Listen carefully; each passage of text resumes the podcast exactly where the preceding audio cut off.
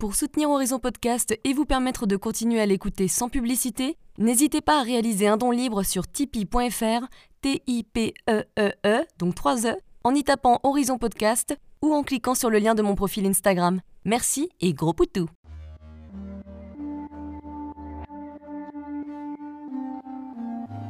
Hello, je suis Léna, passionnée de bien-être, mieux vivre et spiritualité. J'ai créé ce podcast pour faire connaître au plus grand nombre des méthodes alternatives pour aller mieux, que ce soit physiquement ou mentalement. Quel que soit votre problème, quelles que soient vos croyances, restons ouverts, restons curieux et testons. Bonjour à tous, on retrouve aujourd'hui Isabelle Doumanque pour parler de la thyroïde et de ses dysfonctionnements. Alors le premier épisode est plutôt théorique puisqu'elle nous explique en profondeur le fonctionnement de la thyroïde ainsi que le processus de création des hormones thyroïdiennes. On décortique toutes les maladies liées à l'hypothyroïdie et l'hyperthyroïdie ainsi que les goitres. Le deuxième est quant à lui plus pratique puisqu'on parle de prévention pour garder une thyroïde en bon état, mais également de prise de sang et de ce qu'il faut tester quand il y a suspicion de problèmes thyroïdiens. Très souvent, on va pas assez loin pour identifier le vrai problème. Isabelle nous donne des conseils au niveau de l'alimentation, mais également des compléments alimentaires, ainsi que sur les pratiques et activités qui aident à maintenir son bon état. Voilà, en tout cas deux épisodes qui nous donnent envie de chouchouter notre petit papillon précieux. en parlant de papillon, moi j'ai un chat dans la gorge. Bonne écoute Bonjour Isabelle Bonjour Léna. Merci de revenir euh, dans Horizon Podcast. Bah écoute, je suis ravie de te retrouver. Ça c'était super la dernière fois. Donc euh, pour parler d'un autre sujet qui me tient à cœur, euh, j'étais ravie de, ta démarche de me rappeler. Pour rappel, hein, tu es naturopathe, journaliste, auteur de plusieurs livres dont Les dérèglements de la thyroïde, c'est fini. Alors aujourd'hui, on va parler de cette thyroïde avec toi. Il y a beaucoup de choses à expliquer sur ce sujet. Mais alors, peux-tu nous dire d'abord pourquoi tu t'es intéressée euh, à la thyroïde, à ce sujet, et en faire un bouquin? Alors, je suis partie en fait sur la thyroïde, bah, toujours de par mon intérêt pour la santé environnementale. C'est-à-dire qu'en fait, la thyroïde, c'est quand même une glande euh, qui est un peu notre tour de contrôle, on verra ça plus en détail tout à l'heure, et qui est extrêmement impactée par certains polluants qui entravent, mais vraiment, son fonctionnement. Donc, du coup, euh, c'est pour ça qu'en fait, je suis arrivée à, essayer de travailler plus, de façon plus approfondie sur la thyroïde, euh, parce que finalement, par rapport aux perturbateurs endocriniens, bah, on retrouvait des choses qui se croisaient. On retrouvait des choses, des métaux lourds, euh, comme le mercure ou le brome, etc., ou des polluants, des pesticides, des composants perfluorés qui, en fait, font que la thyroïde fonctionne moins bien. Donc, euh, ça avait un intérêt par rapport à ça pour moi de l'explorer un peu plus en détail. Euh, l'autre point commun aussi, c'était que finalement, euh, la thyroïde est liée et vice-versa au fonctionnement des mitochondries. Les mitochondries, c'est un petit peu ce qui nous permet de fabriquer l'énergie dans les cellules de notre organisme. Et ils ont un point commun, c'est que les métaux lourds sont des poisons pour tous les deux. Euh, les métaux lourds euh, vont prendre la place ou vont empêcher la captation de certaines matières premières pour fabriquer les hormones thyroïdiennes. Et ces mêmes métaux lourds vont prendre vont prendre la place d'autres métaux qui sont essentiels au bon fonctionnement de la mitochondrie. Les hormones thyroïdiennes permettent d'avoir des mitochondries qui fonctionnent bien et qui vont nous donner beaucoup d'énergie. Et si tu as des mitochondries qui fonctionnent moins bien au ralenti, euh, ben, l'iode, qui est un élément essentiel pour les hormones thyroïdiennes, va moins bien rentrer dans les cellules de la thyroïde et donc on va avoir une thyroïde un peu feignante. Mm. Donc tu vois, il y avait ce lien entre les deux et ce lien aussi avec donc ces polluants et cette santé environnementale. Donc voilà, donc c'est ça qui m'a amené en fait, si tu veux, à, à approfondir ce sujet sur la thyroïde. Et puis après, la dernière chose aussi, c'est que en m'intéressant à la thyroïde, je me suis rendu compte qu'en fait, il y avait, on en parlera plus en détail tout à l'heure, il y a une forme d'hypothyroïdie que moi j'appelle un peu sournoise, euh, qui est dite fruste entre guillemets, c'est-à-dire que dans les, dans les bilans classiques euh, sanguins, on va pas forcément se rendre compte qu'il y a un dysfonctionnement. Mais pour autant, les gens vont pas bien, ils sont fatigués, ils ont un transit qui se dérègle, ils sont un peu déprimés, etc. Et alors, dû ou pas aux perturbateurs endocriniens, dû à des carences nutritionnelles, enfin, il y a plein de causes euh, possibles.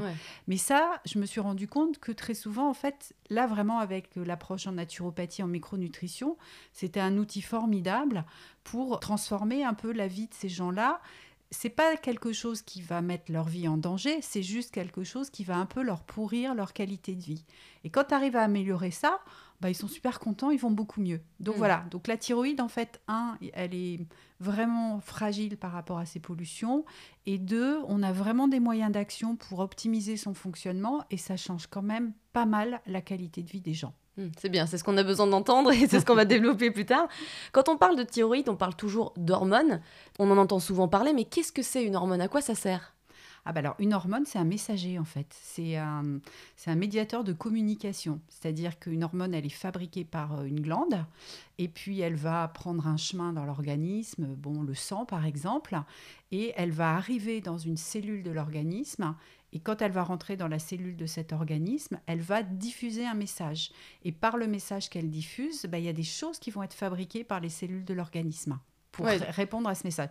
Donc c'est vraiment, euh, c'est vraiment un messager. Très important parce que c'est ça qui fait que tu es en bonne santé. Exactement, oui, oui Ouais. tout à fait. Comme tu dis par rapport à ce que tu viens de dire, euh, si, t'es- si, euh, si tes hormones sont un peu polluées par euh, des métaux lourds, etc., s'ils ont, ça veut dire que les messages vont être complètement faux et faussés, quoi. Exactement. C'est comme c'est c'est de la communication qui est perturbée en fait. Mm. Et le problème de cette communication qui est perturbée, bah, tu vois, c'est comme toi quand tu reçois, euh, je sais pas, tu reçois un message, euh, ça grésille, t'entends pas bien, etc. Bah, soit tu risques de ne pas faire ce qui t'était demandé, donc tu réponds pas à la consigne, soit tu te dis bah je vais quand même, je crois que j'ai compris, donc tu vas répondre à la consigne, bah en fait pas de bol, t'as pas entendu euh, entièrement le message, donc tu réponds à côté, Euh, donc tu vas faire peut-être les choses à moitié, ou au contraire tu vas répondre de façon trop importante à la consigne et tu vas surréagir. Bah, c'est exactement ça qui peut se passer avec les hormones. Soit il va rien se passer alors qu'il devrait se passer quelque chose, soit il va se passer quelque chose à moitié, soit au contraire il va y avoir une action alors qu'il ne devait pas y en avoir. Hmm. Ouais, Voilà, donc de toute façon, c'est une communication qui est brouillée. Ouais. Voilà, c'est Ouais. ça. Eh ben. Alors la thyroïde, quel est son rôle et où est-ce qu'elle se trouve exactement? Alors la thyroïde, elle se trouve à la base du cou. Euh, on la symbolise souvent sous la forme d'un papillon, Ouais. en fait, hein, parce qu'elle est faite par deux lobes, voilà, qui, qui ont, qui, ont, qui ont potentiellement euh, cette forme. Normalement, quand tout va bien, on la sent pas. hein, tu vois, elle est là, euh, on la sent pas du tout. Quand tu commences à te poser des questions et que tu sens un petit renflement à la base du cou, bon bah là, en général, euh, ça peut être bien d'aller se faire palper la thyroïde chez un médecin parce qu'il peut y avoir euh, des petites grosseurs. Et donc là, ça peut être signe effectivement euh, d'un dysfonctionnement. Hmm. Donc en temps normal, on la sent pas. Euh, alors à quoi elle sert en fait Si tu veux, ce que je disais tout à l'heure, c'est que c'est euh, une sorte de tour de contrôle, de quartier général. Hmm. En fait, elle régule quasiment toutes les fonctions de l'organisme. Donc je vais donner des exemples parce que je pense que ce sera plus clair. Ouais. Euh, c'est plein de fonctions qui nous permettent de, bah, de, de rester en, en état euh, normal d'activité. Par exemple, on va parler de la, de la frilosité. Voilà. Les gens qui ont souvent froid ou qui sont frileux, euh, c'est parce qu'en fait, ils peuvent avoir une thyroïde qui est un petit peu en, en hypofonctionnement, qui fonctionne Merde. pas très très bien. Ah, Ceci est mon cas. voilà.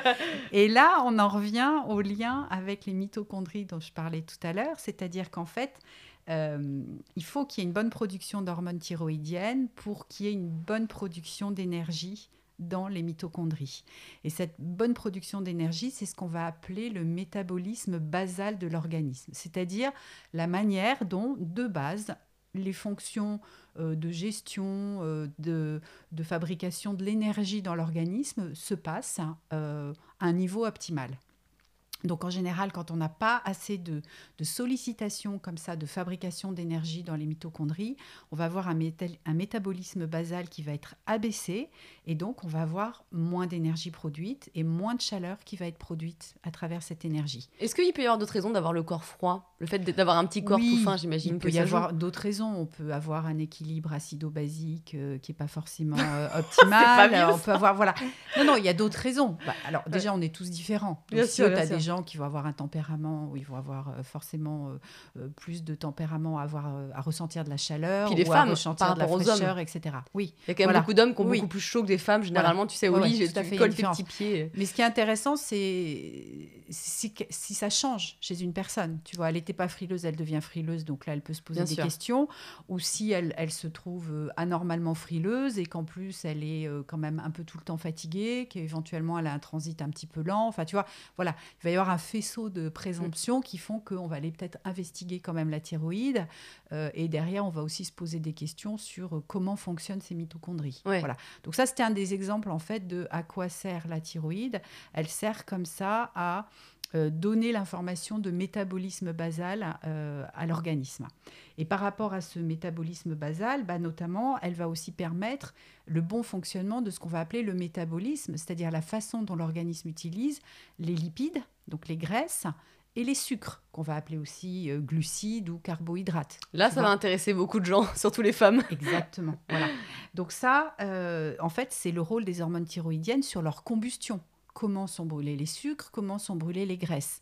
Et donc là, on voit tout de suite que, par exemple, quelqu'un chez qui ça se passerait pareil de façon un peu trop lente, donc qui serait peut-être un peu en hypothyroïdie, ben, il y aura de la prise de poids. Et puis dans les marqueurs sanguins, ben, il y aura peut-être un peu de cholestérol ou euh, des triglycérides, tu vois, un petit peu plus élevés, etc.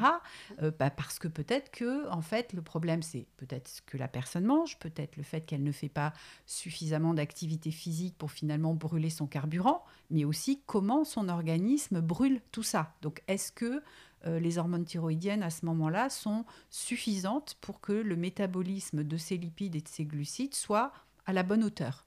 Donc, voilà. Hmm. Donc ça c'est un autre exemple en fait de l'action des hormones thyroïdiennes. Elle joue sur la fertilité puisqu'elle est euh, garante aussi de réguler les cycles. Donc voilà, donc dès qu'il y a des cycles un petit peu irréguliers, avec donc une ovulation qui peut être euh, voilà pas très régulière non plus et donc peut-être des problèmes de fertilité à la clé, on va regarder le travail de la thyroïde. Euh, après, il y a aussi son action sur tout ce qui va être euh, le développement cérébral et le développement surtout des synapses du système nerveux, c'est-à-dire les connexions entre les neurones, et ça pendant la grossesse, donc sur le fœtus. Donc très important à ce moment-là, surtout que pendant le premier trimestre de la grossesse, euh, le bébé n'a que les hormones thyroïdiennes de sa maman. Il ne fabrique les siennes qu'à partir du deuxième trimestre. D'accord. Voilà. Donc là, il y a un rôle aussi de la thyroïde euh, là-dessus. Elle joue aussi un rôle sur la croissance. Elle a un lien avec les hormones de croissance, donc pour la croissance tout au long de la vie. Elle a un rôle euh, sur le cœur, sur le maintien d'un rythme cardiaque normal, puisqu'elle joue sur la force de contraction du cœur. Euh, et puis elle a un rôle sur le digestif, donc ça aussi c'est souvent un signe d'appel. Elle, euh, des hormones thyroïdiennes qui fonctionnent bien, ça fait qu'on va avoir une bonne fabrication des sucs digestifs dans notre organisme euh, et donc par exemple bah, un transit qui sera régulier. Voilà, donc les signes d'appel, ça va être un dérèglement du transit dans un sens ou dans l'autre, hein, euh, constipation ou à mm. l'inverse diarrhée, surtout sur quelqu'un qui n'avait pas ça auparavant, ça peut être un signe d'appel d'une thyroïde à, regarder de plus près. Voilà, donc ça c'est des exemples en fait, si tu veux, de son rôle. On l'appelle pas un papillon pour rien, quoi, c'est hyper précieux. c'est là où tu te rends compte de l'importance de cette euh, petite glande, c'est vraiment primordial. Voilà, c'est ça, c'est primordial, c'est-à-dire que souvent ce qu'on va dire, c'est que si elle fonctionne moins bien, ça va pas mettre ta vie en danger, mais ta qualité de vie, elle va vraiment, vraiment déguster, quoi. Voilà. Ouais, c'est clair. Fatigué, tu prends du cul. Mince alors Oui, ou à, l'inverse, pour ceux qui ont une thyroïde qui s'accélère, c'est pas plus, c'est pas plus confortable. Hein, non, parce bien que c'est des gens euh, qui sont hyper stressés, qui ne dorment plus, euh, qui peuvent perdre énormément de poids en très peu de temps, qui ont un transit. Euh, voilà, il y a des gens, ils osent plus sortir de chez eux parce qu'ils savent pas quand est-ce qu'ils vont y aller. Enfin, tu vois, c'est voilà, c'est et ils sont très fatigués aussi. Bien sûr. Ouais. Mm. Quand tu as arrêté la pilule, parce que la pilule doit jouer, sur, forcément, elle joue sur la thyroïde. Donc ça doit être très compliqué. Euh, quand tu arrêtes la pilule, ça m'étonne même pas que les femmes elles mettent du temps à Oui, bah, c'est normal puisqu'il y a eu... Euh, alors on est tous extrêmement différents là-dessus. Hein, Parce qu'il y a des femmes qui vont retrouver leur cycle au bout d'un mois et puis d'autres ça peut prendre six mois, voire ça a mis un neuf mois. Ouais. Voilà. Ouais. C'est pour ça que je pense à ça, parce que je me dis, oui, ça m'étonne pas que ça foute le bordel et qu'il faille beaucoup de temps pour que ça se remette en place. Quoi. Oui, alors ça va pas forcément être que le rôle de la thyroïde, c'est-à-dire qu'à partir du moment où on a pris une pilule, ça veut dire qu'on a pris des hormones de synthèse. Euh, donc ça, peut ça a pu jouer aussi, si tu veux, sur euh, les capacités de détoxification du foie, puisque c'est ce qu'on appelle un xénobiotique, hein. c'est une molécule étrangère euh, qui vient et le foie, dans son action, doit les désactiver pour que le corps puisse les éliminer. Donc il faut aussi que lui se remette un petit peu au goût du jour par rapport aux informations. Et puis il faut que les hormones que notre corps fabrique, à ce moment-là, effectivement, les messages soient les bons. Voilà, que les Mm. messages soient les bons et qu'ils soient bien reçus par les cellules. Donc, c'est ce que tu as raison de dire. Et ça, c'est bien parce que souvent, moi, j'ai des femmes qui sont très inquiètes de ne pas avoir des retours de cycle normaux Ouais. euh, alors qu'elles ont arrêté la pilule au bout de trois mois. Et, et je leur dis, bah, vous inquiétez pas. Enfin, voilà, c'est pas de panique. Ça peut prendre six mois, ça peut prendre un an. Et, et- et souvent, c'est ce qui se passe. Il faut juste aider un tout petit peu l'organisme et, ça se passe. euh, en grande majorité, ça, ça- les règles reviennent, euh, les cycles reviennent normalement, les Ouais. règles aussi, etc. D'accord. Donc la thyroïde, elle fabrique des hormones. Mm. Comment les hormones sont-elles fabriquées et de quoi la thyroïde a besoin pour ça? Parce qu'elle travaille pas toute seule. Ah bah pas du tout. Voilà, c'est ça. C'est-à-dire que alors là, on va rentrer dans un petit, euh, dans un petit mécanisme. Euh, mais- Écoutez mais, bien. qui est intéressant, bah oui, parce qu'après, du coup, quand on parlera des, des marqueurs sanguins pour repérer ce qui marche ou ce qui marche pas, euh, ça fera du sens en fait sur, Mm. sur pourquoi on donne, on donne tel ou tel conseil. Voilà. Donc en fait, sur la manière dont c'est fabriqué, il y a une partie qui va se fabriquer au niveau de la thyroïde et puis une partie qui va se fabriquer dans d'autres par- dans d'autres organes du corps. Donc on va déjà partir de ce qui se fabrique dans la thyroïde. Donc la thyroïde, à l'intérieur de la thyroïde, il faut imaginer qu'on a des petites cellules qui s'appellent des follicules thyroïdiens. C'est dans ces petites cellules, on n'a qu'à visualiser une perle, voilà, comme une perle. Euh, c'est dans ces petites cellules, donc dans ces perles, que vont se fabriquer les hormones thyroïdiennes. Donc c'est dans ces petites euh, cellules, en fait, ces petites cellules, elles sont toutes les unes à côté des autres. Entre elles, il y a les vaisseaux sanguins qui circulent, et c'est par ces vaisseaux sanguins qu'on va avoir les apports de matières premières. Certaines matières premières nous, viennent de l'alimentation, euh, et d'autres sont en partie fabriquées par notre organisme. Donc, déjà, euh, on va parler des deux matières premières essentielles euh, pour les fabriquer, qui sont l'iode et la tyrosine. Voilà. Donc, la tyrosine, en fait, c'est issu des protéines. C'est un acide aminé, c'est-à-dire c'est un des composants des protéines. Donc, ça veut dire que normalement, quand on mange régulièrement des protéines, euh, animales surtout et végétales aussi, on en a dans notre alimentation. Et puis la tyrosine, on va dire aussi que c'est quelque chose d'endogène, c'est-à-dire que fabrique notre organisme à partir d'un autre acide aminé qui s'appelle la phénylalanine. Mhm. Il va le convertir en tyrosine si on a suffisamment de fer. Donc voilà, ça c'est un cofacteur fer dont on parlera plus tard parce Ouais. qu'il intervient à plusieurs reprises. C'est pas une matière première. Matière première, tyrosine. Cette tyrosine, elle va servir à quoi? Elle va rentrer dans ces fameux, elle va arriver par la circulation sanguine, elle va rentrer dans ces fameuses euh, Perles. cellules, perles, et là, elle va former en fait comme une espèce de gel euh, qu'on va appeler la thyroglobuline. C'est-à-dire que la thyroglobuline, ça va être vraiment euh, le, substrat de constitution qu'il y a à l'intérieur de ces follicules, de ces cellules thyroïdiennes. Et il faut comprendre que, par exemple, euh, une molécule de thyroglobuline, c'est fait à partir de 134 molécules de tyrosine. D'accord. D'accord? Donc voilà. Donc la thyroglobuline, c'est important parce qu'on verra que dans certaines pathologies comme euh, Hashimoto, on cherche des anticorps anti-thyroglobuline. D'accord. Donc, la tyrosine nous donne de la thyroglobuline. Cette thyroglobuline, elle est là, à l'intérieur des cellules euh, thyroïdiennes.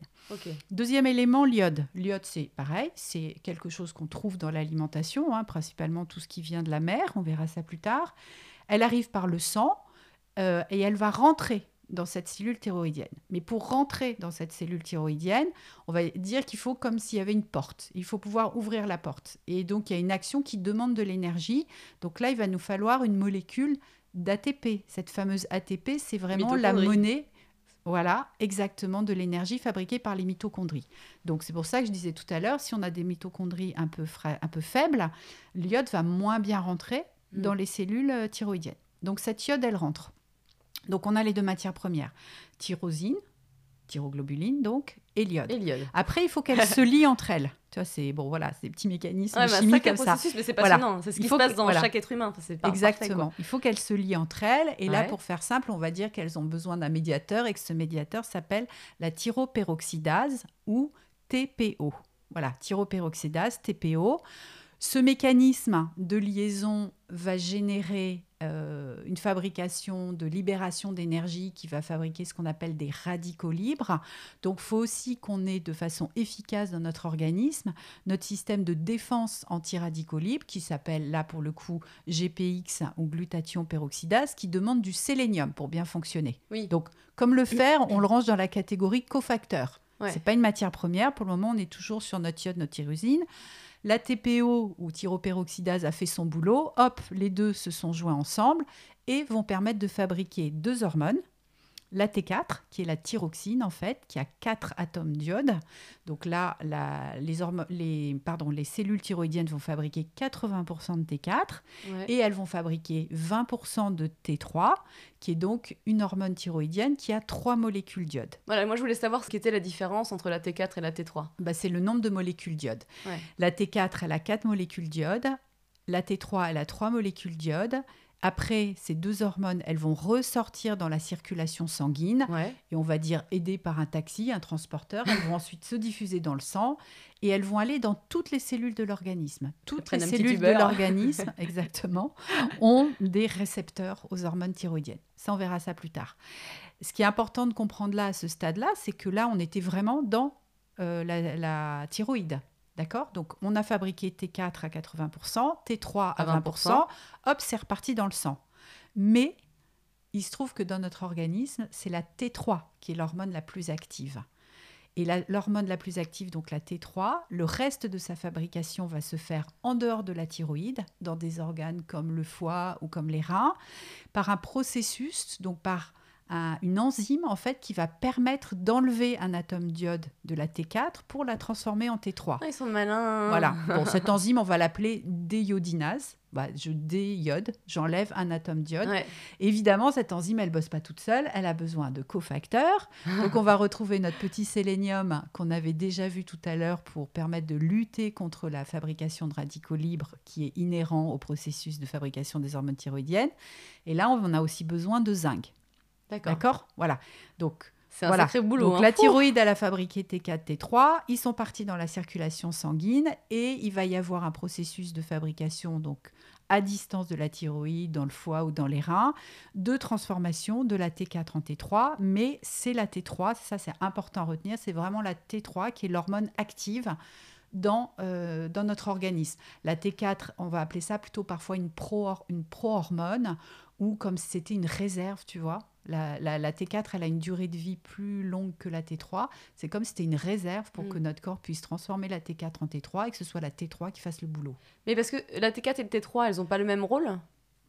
La T, non, la T- c'est la T3 en fait qui fait le boulot de, des hormones thyroïdiennes. Donc la T4, c'est vraiment là pour être une réserve. c'est ça. pour être Voilà, transformée en elle va être T3. transformée en T3. Voilà. D'accord. Exactement. Faut le, on peut le visualiser euh, effectivement euh, comme ça. Et alors, comme elle est aussi importante, c'est quoi les facteurs qui font baisser la T3 Alors, les facteurs qui font baisser la synthèse de T3, bon, bah, déjà, facteur numéro un, si tu produis pas assez de T4, puisque bah, de base, tu De peux base, pas ouais. la transformer.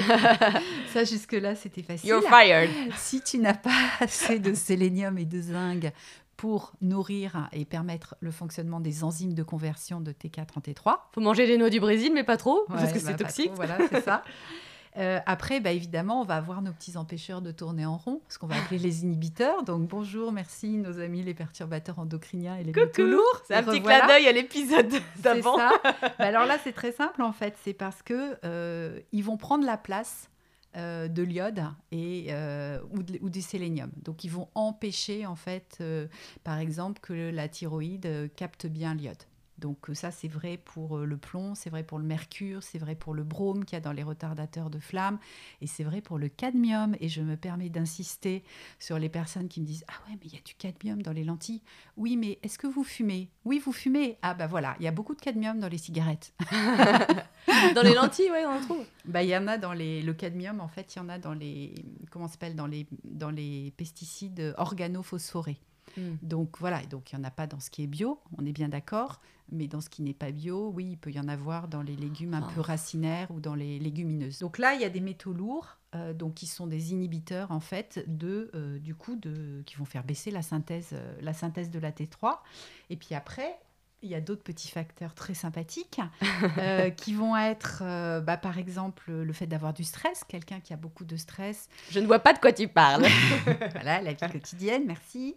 Euh, ça, va ça va induire une élévation du cortisol qui va bloquer en fait la bonne synthèse de la T3 parce que, on va dire que le stress, si on a beaucoup d'infections, si on a certains médicaments comme des bêta-bloquants, euh, ce sont des facteurs qui vont euh, induire la synthèse de la T3 reverse et non pas de la T3 active. Alors oui, la T3 inversée, c'est ça en français ou je reverse. Non, on l'appelle reverse? RT3. Alors c'est quoi ça? Eh ben elle en fait, c'est quand même un truc que le corps euh, fabrique à bon escient. C'est toujours pareil, hein, le corps il fait pas n'importe quoi.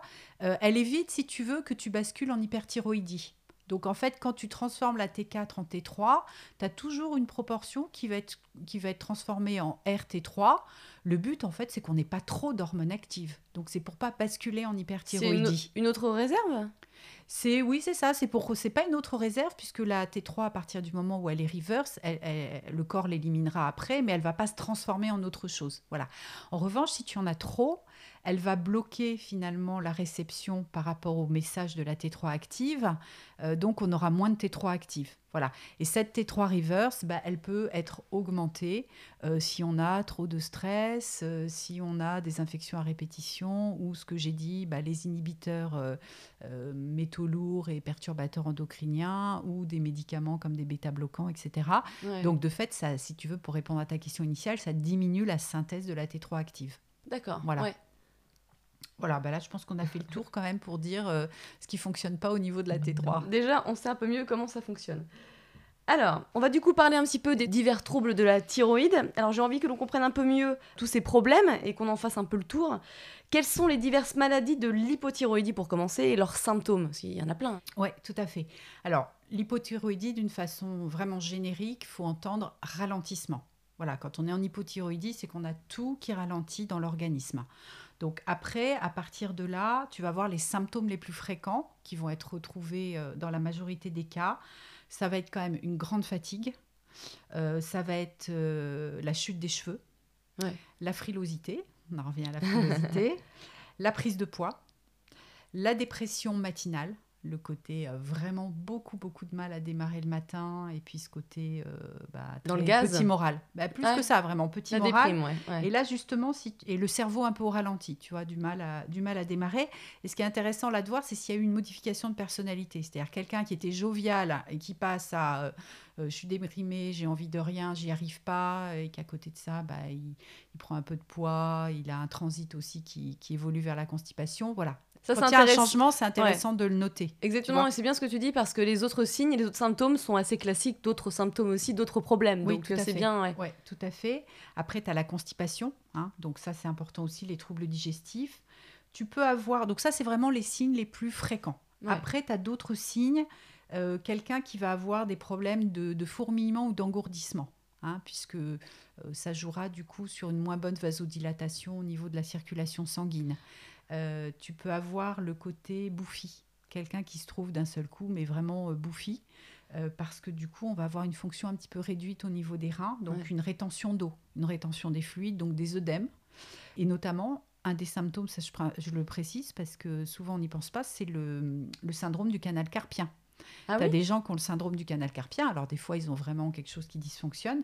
En fait, des fois c'est un œdème de la gaine euh, tu vois, qui est lié en fait à une hypothyroïdie. Donc c'est des problèmes au niveau de l'articulation de, de, la main en fait. Oui, hein, c'est ça. Pour ceux qui savent pas. Et ça, tu vois, c'est pas mal et c'est intéressant que tu cites tous ces symptômes parce que par exemple, moi quand tu me parles de fourmillement et tout, je pense tout de suite à la sclérose en plaques. donc, donc, des fois, il faut pas partir dans le délire. Hypochondriaque peut-être. non mais c'est vrai que ça me fait penser à ça et, euh, et c'est important que tu le dises parce que des fois on s'en fait tout un scénario, mais ça peut être des choses qui peuvent être euh, plus anodines entre guillemets. Oui, oui, peut-être plus facile à rectifier. Voilà. ça c'est sûr. Ouais. Voilà. Donc ça, ça va vraiment être les symptômes les plus fréquents. Après, on peut peut-être parler de périodes plus à risque. Euh, bon, le trouble thyroïdien est plus féminin que masculin. Et les périodes les plus à risque, ça va être quand même autour du postpartum, donc après l'accouchement. Et pourquoi, à ton avis? Parce qu'il y a eu un chamboulement hormonal et ça essaye de revenir à la normale, mais qu'en plus le bébé a puisé dans les réserves? Alors, bah, c'est pas le bébé, c'est oui, enfin le bébé. euh, La le construction bébé, du- C'est parce qu'en fait, euh, on est certainement parti. La personne est tombée enceinte. Elle avait déjà probablement une thyroïde un petit peu faible.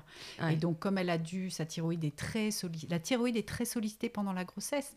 Euh, premier trimestre de la grossesse, c'est alimenté que par la maman, les hormones thyroïdiennes du, du fœtus, et elle a un rôle bah, sur tout. Donc euh, la croissance, sur le développement cérébral, les systèmes, euh, les synapses du système nerveux, etc. Donc elle a un rôle central en fait euh, pendant la grossesse. Donc du coup effectivement, euh, post-partum, ça peut être une période délicate. Euh, ménopause. Ménopause, pourquoi? Parce que euh, bah, notamment les œstrogènes vont avoir tendance à booster la fabrication des hormones thyroïdiennes. Donc comme elles diminuent à la période de la ménopause, il peut y avoir un petit fléchissement de la thyroïde à ce moment-là. Et puis les chocs émotionnels. Voilà. Un grand choc émotionnel peut déréguler complètement une thyroïde de façon transitoire. Hmm, c'est important Donc, ça. euh, ouais, ça c'est assez important. Donc ça, ça va être les périodes les plus à risque. Les symptômes les plus fréquents, on les a vus. Après, on peut parler de comment ça se traduit en biologie. En biologie sanguine, on va faire la différence entre une, une hypothyroïdie, donc ça, tout ça, c'est ce qu'on appelle les hypothyroïdies, Ouais. euh, une hypothyroïdie franche ou une hypothyroïdie fruste. Moi, je Ah oui, disais c'est un peu sournoise. Alors c'est quoi ça ouais Parce que ça Voilà. concerne plus de des- personnes. Ouais, c'est des différences en fait de, de- de biologie sanguine. C'est-à-dire que dans ce que j'ai pas expliqué tout à l'heure dans le fa- la fabrication des hormones thyroïdiennes, on a détaillé le processus dans la cellule de la thyroïde, mais ce que j'ai pas dit, c'est que pour donner l'ordre de fabriquer les hormones thyroïdiennes, tout ça, ça se passe dans les glandes euh, hypophyse, hypothalamus, à la base du cerveau, qui envoient des informations, dont une des informations, on va appeler ça la TSH. Donc dans la biologie sanguine, en fait, on va regarder la TSH. La TSH, en général, dans les normes santé, donc ça c'est les normes médicales classiques, il faut qu'elles soient entre 0,5 et 4,5. Nous, dans les normes qu'on regarde en approche euh, naturopathe, euh, micronutrition, médecine nutritionnelle et fonctionnelle, on va regarder est-ce qu'elles sont entre 0, 5 et 2, 2,5. D'accord. Mais une, une hypothyroïdie franche, c'est si cette TSH, elle est au-delà de 4,5, si elle est à 5, 6 ou même à 17, 18. Voilà, là c'est vraiment une hypothyroïdie franche, c'est-à-dire euh, quand même importante. Et une hypothyroïdie fruste, c'est justement, tu vas avoir cette TSH plutôt entre 2 et 4, euh, et tu vas avoir une T4 normale, mais une T3 qui sera basse. D'accord? Donc ça, c'est vraiment les choses qu'on va regarder dans la biologie sanguine. La TSH, donc qui est en gros le donneur d'ordre des hormones thyroïdiennes, et puis la T4 et la T3 dont on a parlé tout à l'heure. Je pense qu'il y a beaucoup de femmes hein, qui souffrent de cette hypothyroïdie frustre. Ben oui, parce que une des problématiques, si tu veux, c'est que euh, la T4 et la T3 sont rarement testées. C'est-à-dire que euh, si quelqu'un va voir un médecin et qu'il est fatigué, etc., le médecin va parfois faire la TSH, parfois la T4, parce que c'est les normes santé euh, remboursées par la, par la Sécu, parce que c'est les normes santé mises en place pour la haute autorité de santé, tout simplement parce que ça va répondre à 80% du questionnement des gens. Mais la T3 n'est pas toujours faite. Donc c'est difficile de voir. Donc quelqu'un qui va avoir une TSH autour de 4 et une T4 normale, on va lui dire allez hop hop hop, une petite tape sur les fesses, tout va bien madame, tout se passe bien pour vous, voilà. Et pour autant cette personne va être pas bien. Voilà. Ouais. Donc c'est vraiment en allant faire des recherches complémentaires qu'on va se rendre compte de ça. Hmm. Donc ça c'est pour les hypothyroïdies, on va dire générales. Et puis tu as la fameuse maladie d'Hashimoto. Oui, qui Hein. est de plus en plus connue, mais pareil, on ne sait pas exactement ce que c'est. Bah, en fait, c'est une hypothyroïdie, mais euh, d'origine auto-immune. C'est-à-dire que c'est ton corps, en fait, qui, euh, progressivement, euh, ne reconnaît plus certaines choses que tu fabriques et a installé cette maladie auto-immune. Donc, elle, au début, elle va pas forcément... Tu peux avoir une hypothyroïdie d'Hashimoto et avoir des marqueurs normaux de TSH, de T4 et de T3. En revanche, elle va diagnostiquer autrement par des marqueurs d'anticorps les fameux anticorps dont je parlais tout à l'heure, anticorps TPO, donc thyro- thyroperoxydase, hein, donc qui sert à faire la liaison entre la thyroglobuline et l'iode, et anticorps thyroglobuline, anticorps anti-TG. Voilà. Donc tu peux avoir des marqueurs thyroïdiens, euh, des marqueurs d'anticorps qui sont très élevés, c'est-à-dire qui sont anormaux, et pour autant une personne qui a encore une thyroïde fonctionnelle. Donc là, ça va être extrêmement intéressant de prendre en charge cette personne euh, pour éviter que sa thyroïde ne soit plus fonctionnelle à terme. Hmm. hein. voilà, donc ça, c'est ça. Alors, comment ça s'installe? En fait, si tu veux, euh, c'est toujours un peu mystérieux de comment s'installe une maladie auto-immune. D'abord, il y a évidemment des différences de terrain d'une personne à l'autre, il y a des différences de capital génétique, hein. on a tous ce qu'on appelle des polymorphismes génétiques différents. Mm. Voilà, est-ce que à un moment dans cette vie, il y a eu un choc émotionnel? Est-ce que dans la vie de cette personne, il y a eu des carences nutritionnelles? Et donc progressivement, par exemple, euh, les molécules de thyroglobuline euh, n'étaient plus nourries et donc au lieu d'avoir une mort des cellules comme l'organisme peut le faire par ce qu'on appelle l'apoptose, il y a eu une explosion des cellules. Donc les cellules ont explosé, ça a fait énormément de thyroglobuline qui a été délivrée dans la circulation sanguine. Le système immunitaire a dit mais qu'est-ce que c'est que ça? Et à ce moment-là, il peut les reconnaître comme un ennemi et fabriquer des anticorps. Ouais. Voilà. Et donc ça, ça peut être un des vecteurs d'installation d'une maladie auto-immune qu'on va donc appeler Hashimoto. Voilà. Après, tu as des gens qui ont la maladie d'Hashimoto, donc ils vont avoir les anticorps avec des valeurs anormales, mais aussi évidemment une thyroïde dysfonctionnelle. Mm. Donc des marqueurs anormaux en- au niveau de la, de la TSH, de la T4 et de la T3, et puis surtout une qualité de vie euh, pas du tout euh, optimale. Pourquoi Hashimoto? Ah bah c'est le nom du monsieur euh, Qui l'a découvert découvert, toujours. Ouais, c'est Ah. souvent ça, hein, tu sais. Je me demandais, ça fait très ville ouais. en fait, Hashimoto. Je me dit, Ah est-ce qu'il a, ils ont tous eu un problème là-bas ou... C'est le, le nom du découvreur. D'accord, ok, ouais. Et il me semble que pour la thyroïdite de postpartum, on peut savoir en début de grossesse si on va l'avoir en faisant un test. Je pense que c'est hyper important non, de faire des tests aussi avant la grossesse. Bon, on va en parler, mais euh, Ah bah ça c'est... euh, primordial. Et je pense qu'il y a tellement peu de personnes qui le font. Ben oui, parce que pour le moment, c'est pas encore pris en compte, etc. Alors là, si tu veux, dans toutes les bagarres des scientifiques qui quand même documentent ça de plus en plus, il y en a qui militent pour que le taux d'iode soit vérifié avant la grossesse et que les, pers- les- et que les femmes enceintes soient systématiquement supplémentées. T'en en penses quoi, toi? Voilà. Ben moi, je pense que ce serait top, mais qu'il faut quand même, euh, il faudrait adjoindre le sélénium. Je vais t'expliquer pourquoi en fait. Parce que si tu as quelqu'un qui est carencé en iode, tu vas lui donner de l'iode. Donc si tu lui donnes de l'iode, ça veut dire que cette personne va fabriquer plus d'hormones thyroïdiennes. On a vu dans le processus de fabrication des hormones thyroïdiennes qu'à un moment, euh, on- le processus va naturellement générer des radicaux libres. Et donc, pour pas que, pour faut être sûr que, les défenses anti-radicaux libres de l'organisme de cette personne soient opérationnelles. Donc, il faut du sélénium. C'est-à-dire que, parce qu'il est cofacteur de cette fameuse GPX, glutathion peroxydase, qui est ce système de défense antioxydante qui va à ce moment-là avoir une action contre les radicaux libres. Donc euh, voilà, donc la carence en iode, elle est hyper importante. Euh, pourquoi? Parce que avoir un bon statut en iode, c'est être sûr que sa thyroïde fonctionne bien. Donc c'est être sûr que dès que tu vas être enceinte, euh, les besoins thyroïdiens du bébé seront satisfaits à leur juste valeur et pas au détriment de la maman. Et donc, euh, elle, elle ne risquera pas une hypothyroïdie postpartum. Et deuxièmement, les scientifiques ont montré qu'un bon statut en iode protège la thyroïde des effets des perturbateurs endocriniens. Ouais, ouais. Donc, tu évites aussi de cette manière-là euh, que ta thyroïde euh, soit moins efficace. Mais alors, par Tu contre, si tu prends que de l'iode, c'est pas forcément euh, très bien si t'as pas une Bah, je complémentation en pense sélénium. faudrait vérifier le sélénium parce qu'on s'est rendu compte aussi, si tu veux, que le les niveaux de sélénium sont souvent très bas.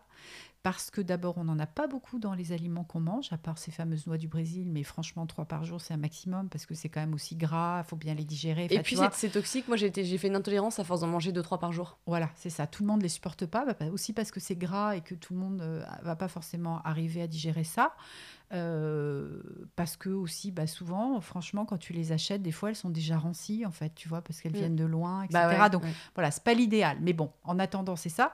Et puis parce que, toujours pareil, ces fameux métaux lourds hein, euh, qui entravent le bon fonctionnement de la, de la, de la thyroïde parce qu'ils prennent la place des autres métaux, bah, ils prennent la place de l'iode, mais ils prennent aussi la place de- du sélénium. Donc, ils prennent la place du sélénium dans son fonctionnement euh, de défense antioxydante au moment de la fabrication des hormones thyroïdiennes, et ils prennent la place du sélénium dans son rôle de euh, conversion de la T4 en T3.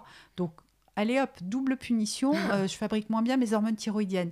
Donc, tu vois, c'est pour ça que je trouve que ce serait déjà génial qu'on puisse vérifier l'iode et que ce soit pris en charge, parce que pour le moment, c'est quelque chose qui n'est pas remboursé. Mais si on pouvait faire un petit tandem iode-sélénium, Ouais. ah, ben là, ce serait euh, fiesta, champagne pour tout le monde, quoi. Ouais. Voilà. Ouais, non, mais c'est vrai. Donc, du coup, si tu te complémentes en iode, mais que t'as pas de sélénium, tu fais le travail. Bah, tu sais pas, en fait, on sait pas, autant vérifier tout, tu vois, plutôt que de le faire un peu. Bon, mais voilà, ça c'est mon côté micronutrition, ça demande des ajustements bah, précis, en fait. Ouais. Euh, je sais pas comment te dire, quand tu vas faire réparer ta voiture, tu veux que le mécanicien, euh, bah, il répare exactement ce qu'il y a à réparer, que ta voiture, elle marche derrière. Bah, c'est pareil, on le fait pas, tu me mets pas un bandeau sur les yeux, je vais dire au jugé, oh, bah, vous manquez peut-être de ça et ça. Non, bah voilà, on fait des checks, on vérifie, et puis après, euh, on, on, compense, et puis on contrôle derrière. Hmm. C'est tout, c'est juste du bon sens en fait. Ouais. Alors parlons maintenant de l'hyperthyroïdie. Ah bah l'hyperthyroïdie, absolument. Alors l'hyperthyroïdie, bah, à l'inverse, c'est quand tout s'accélère.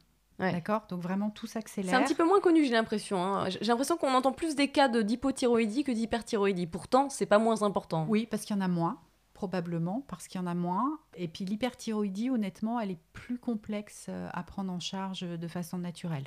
Voilà. Mm. Les gens vont plus facilement basculer sur euh, une ablation de la thyroïde ou une prise d'iode radioactive ou des médicaments. Voilà, c'est plus compliqué. Euh, donc tout s'accélère et les symptômes les plus fréquents, euh, donc à ce moment-là qu'on va rencontrer, ça va être vraiment une nervosité, mais vraiment une nervosité anormale. Si tu veux, la personne, elle est sur des, elle est voilà, elle trépigne. Toi, tu le vois quand tu rencontres quelqu'un. Toujours pareil, hein, s'il y a un changement d'attitude chez la personne. Quelqu'un qui ne te laisse jamais finir ses phrases, qui coupe la parole en permanence. Parce qu'en fait, son cerveau, il fonctionne à 3000 à l'heure. Un peu comme quelqu'un qui a pris de la cocaïne, hein, quelque part. Je ne sais pas. non, mais j'ai jamais testé non plus, mais tu vois, dans les films, ça fait un peu ça. C'est ça. Allez, on y va, on y va, on y va, les gars. elle est à fond, elle est à bloc tout le temps, donc grande nervosité, elle coupe la parole sans, sans arrêt, elle zappe, elle a beaucoup de mal à, se concentrer, tu vois, elle zappe, elle passe d'un truc à l'autre. Du coup, elle a des insomnies, cette personne dort très mal. Euh, transpiration excessive également Hein, voilà, donc je rassure les gens, quand on transpire de façon excessive euh, ou la nuit, c'est pas forcément parce qu'on a une hyperthyroïdie, il peut y avoir plein d'autres raisons, mais ça peut en faire partie dans les symptômes. Tachycardie, ça c'est un symptôme euh, assez fréquent. Euh, perte de poids rapide. Alors, perte de poids rapide, je précise, ça peut être de perdre 10 kilos en un mois sans avoir moins mangé. C'est impressionnant. Hein. Voilà, donc c'est vraiment un signe d'appel euh, qui laisse pas euh, indifférent. Et non les filles, on n'a pas envie d'avoir une hyperthyroïdie pour perdre du poids. voilà, c'est ça. Et puis, euh, qu'est-ce que je voulais dire d'autre? Et transit, alors bah, changer, mais dans l'autre sens, donc plutôt diarrhée. Hmm. Voilà, ça va être ça les, les, les signes d'appel sur ce que c'est qu'une hyper, une hyperthyroïdie. Ouais. Et alors, tu as aussi la maladie de base d'eau, c'est ça? Alors, la maladie de base d'eau, en fait, ça va être euh, la maladie auto-immune comme Hashimoto côté hypothyroïdie. Mais là, du côté, c'est euh, du côté hyperthyroïdie. Donc, ça, c'est la maladie auto-immune. Euh, c'est quoi, en fait? C'est une, On a une surstimulation de la thyroïde par une autre sécrétion d'anticorps. Donc là, ce n'est pas les anticorps anti-TPO ou anti-TG, c'est les anticorps anti-récepteurs de la TSH. Voilà, bon, c'est des noms un petit peu, un petit peu barbares, mais peu importe. Euh, ça veut juste dire que dans ton organisme, en fait, euh, ils vont mimer l'action de la TSH et du coup, ils vont trop la stimuler et il va y avoir trop de production euh, d'hormones thyroïdiennes. Et donc, tu es en hyperthyroïdie. Donc tu peux avoir cette maladie de base d'eau, tu peux avoir une autre maladie qui, elle, normalement est temporaire et qui est d'origine virale, euh, qui s'appelle la thyroïdite de De Kervin. Ça, c'est vraiment viral, c'est-à-dire que c'est viral, c'est une infection en fait. Hein. C'est comme euh, ça peut être associé à un mal de gorge, etc. C'est fou ça. Ouais, la thyroïdite de De Kervin, normalement, euh, ça commence par une hyperthyroïdie, ça peut se transformer ensuite en hypothyroïdie mais euh, si c'est bien pris en charge et à temps, ça va se calmer au bout de quelques semaines ou de quelques mois et tu n'as pas besoin ensuite d'avoir une médication à vie. Tu vois trop de gens, si tu veux, qui ont une euh, thyroïdite de 2 20 Alors on les a mis euh, sous cortisone, enfin sous médication, etc. Ils sont tombés en hypothyroïdie et là, on les a mis sous lévothyrox. Et nous, des fois, ils arrivent en cabinet, bah, ça fait 3 ans, 4 ans, 5 ans qu'ils sont sous lévothyrox. Du coup, ça veut dire qu'ils ont une thyroïde euh, bah, qui ne fait plus le boulot parce que le lévothyrox, le médicament, le fait à, sa place. Et c'est difficile après d'arriver, enfin ça dépend des doses de lévothyrox qu'ils vont prendre, mais c'est difficile après de s'en sortir. Alors que, voilà, pris en charge médicalement. Mais comment tu peux savoir du coup que c'est pas une hyperthyroïdie qui va rester dans le temps? Comment tu peux savoir que c'est cette thyroïdite là Ah bah ça c'est un diagnostic que posent les médecins parce qu'il y a une infection qui est associée. D'accord, voilà. voilà. Ouais, hmm. c'est ça. Ouais. Alors, outre les maladies liées à l'hypo ou à l'hyper, il y a ce qu'on appelle des goitres, des nodules qui peuvent finir par développer des cancers. Est-ce que tu peux nous en dire un petit peu plus? Oui, avant de parler de ça, je vais peut-être juste te dire dans les bilans sanguins au niveau de la TSH. Vas-y, vas-y. Parce que c'est juste en fait pour comparer par rapport à l'hypothyroïdie. Parce que c'est à l'inverse. En hypothyroïdie, en fait, c'est quand le chiffre de la TSH monte, qu'il dépasse 4, qu'on va avoir un diagnostic d'hypothyroïdie. Donc tu vois, c'est un peu, c'est pas logique, ça monte, mais du coup, tu es en hypo. Ouais. Hein et là, bah donc du coup, l'hyperthyroïdie, c'est l'inverse. Plus le chiffre de la TSH baisse, c'est là qu'on va te poser un diagnostic d'hyperthyroïdie. Donc, euh, quand il descend en dessous de 0,5, donc quand il est en dessous de, quand il est à 0,3, tu vas avoir euh, une hyperthyroïdie, voilà, frustre. Et si tu passes en dessous de 0,1, là, tu vas avoir une hyperthyroïdie franche. D'accord. Voilà. C'était juste. C'est important de savoir voilà, pour les gens s'ils se posent des questions, parce que c'est pas évident d'avoir cette logique quand tu lis tes propres bilans sanguins. Non, tu comprends pas, effectivement, ouais. tu comprends pas. voilà. Et donc pour en revenir en fait aux, nodules et aux goitres, en fait, c'est les nodules, c'est les goitres sont composés d'une, ils vont regrouper un ou plusieurs nodules. D'accord? Donc le goitre, ce qu'on va appeler le goitre, c'est quand tu as un renflement. Oui, c'est, gonflé. Hein, à la base du cou. Voilà, c'est ça. Et ça, c'est causé justement soit par un excès d'iode, soit par une carence en iode. C'est-à-dire que soit tu vas avoir une carence en iode et tu vas moins bien fabriquer, euh, avoir l'adjonction d'iode sur la thyroglobuline, et du coup il va, y avoir euh, trop de cellules qui vont s'accumuler, ça va grossir, et les hormones ne sortent pas, et tu vois, ça ne, ça ne dégonfle pas. Euh, soit tu vas avoir un excès, comme on l'a vu dans le, le côté hyperthyroïdien, et donc il y a trop de matière en fait, et du coup ça gonfle. Euh, et, donc un goitre peut regrouper un ou plusieurs nodules. il faut savoir quand même que les nodules à 95% sont bénins. Alors ils sont bénins dans le sens, ils sont pas cancéreux, mais ils peuvent aussi être bénins, c'est-à-dire non cancéreux, mais quand même être toxiques pour euh, la thyroïde mm. parce qu'ils fabriquent trop d'hormones thyroïdiennes. Tu vois? Mm. Donc voilà, euh, pour essayer de faire la différence entre, entre ces deux explications. Euh, quand quelqu'un a un diagnostic d'un nodule malin, bah ça, ça peut donner un cancer de la thyroïde. Euh, voilà, cancer de la thyroïde, euh, ils sont en augmentation, mais c'est des, cancers qui se soignent bien. Oui, voilà, une bonne nouvelle, entre guillemets, plus ou moins, c'est que ça se soigne plutôt qui bien. se soignent plutôt bien. Et pourquoi est-ce qu'ils sont en augmentation? Bah Là, on rejoint le domaine de la santé environnementale et tout ce questionnement autour des pollutions, de cet impact euh, des pollutions environnementales sur la thyroïde. Et d'ailleurs, dans ton livre, tu dis qu'il y a un excès hein, d'opération des nodules. Alors c'est fini maintenant. Il y a eu ça il y a quelques années. Euh, les nodules étaient euh, trop vite identifiés comme potentiellement malins et il y a eu un, un, trop grand nombre de personnes qui ont été opérées. Donc ça veut dire opérer, ça veut dire qu'on fait des ablations soit d'une partie, soit de la totalité de la thyroïde. Donc, c'est des gens ensuite qui vont dépendre de médicaments pour leur vie entière. Voilà. Ça a été rectifié, il y a eu beaucoup d'alertes euh, scientifiques, euh, ça a été rectifié, donc il y a des normes qui ont été posées et aujourd'hui c'est plus le cas. Ouf La suite la semaine prochaine?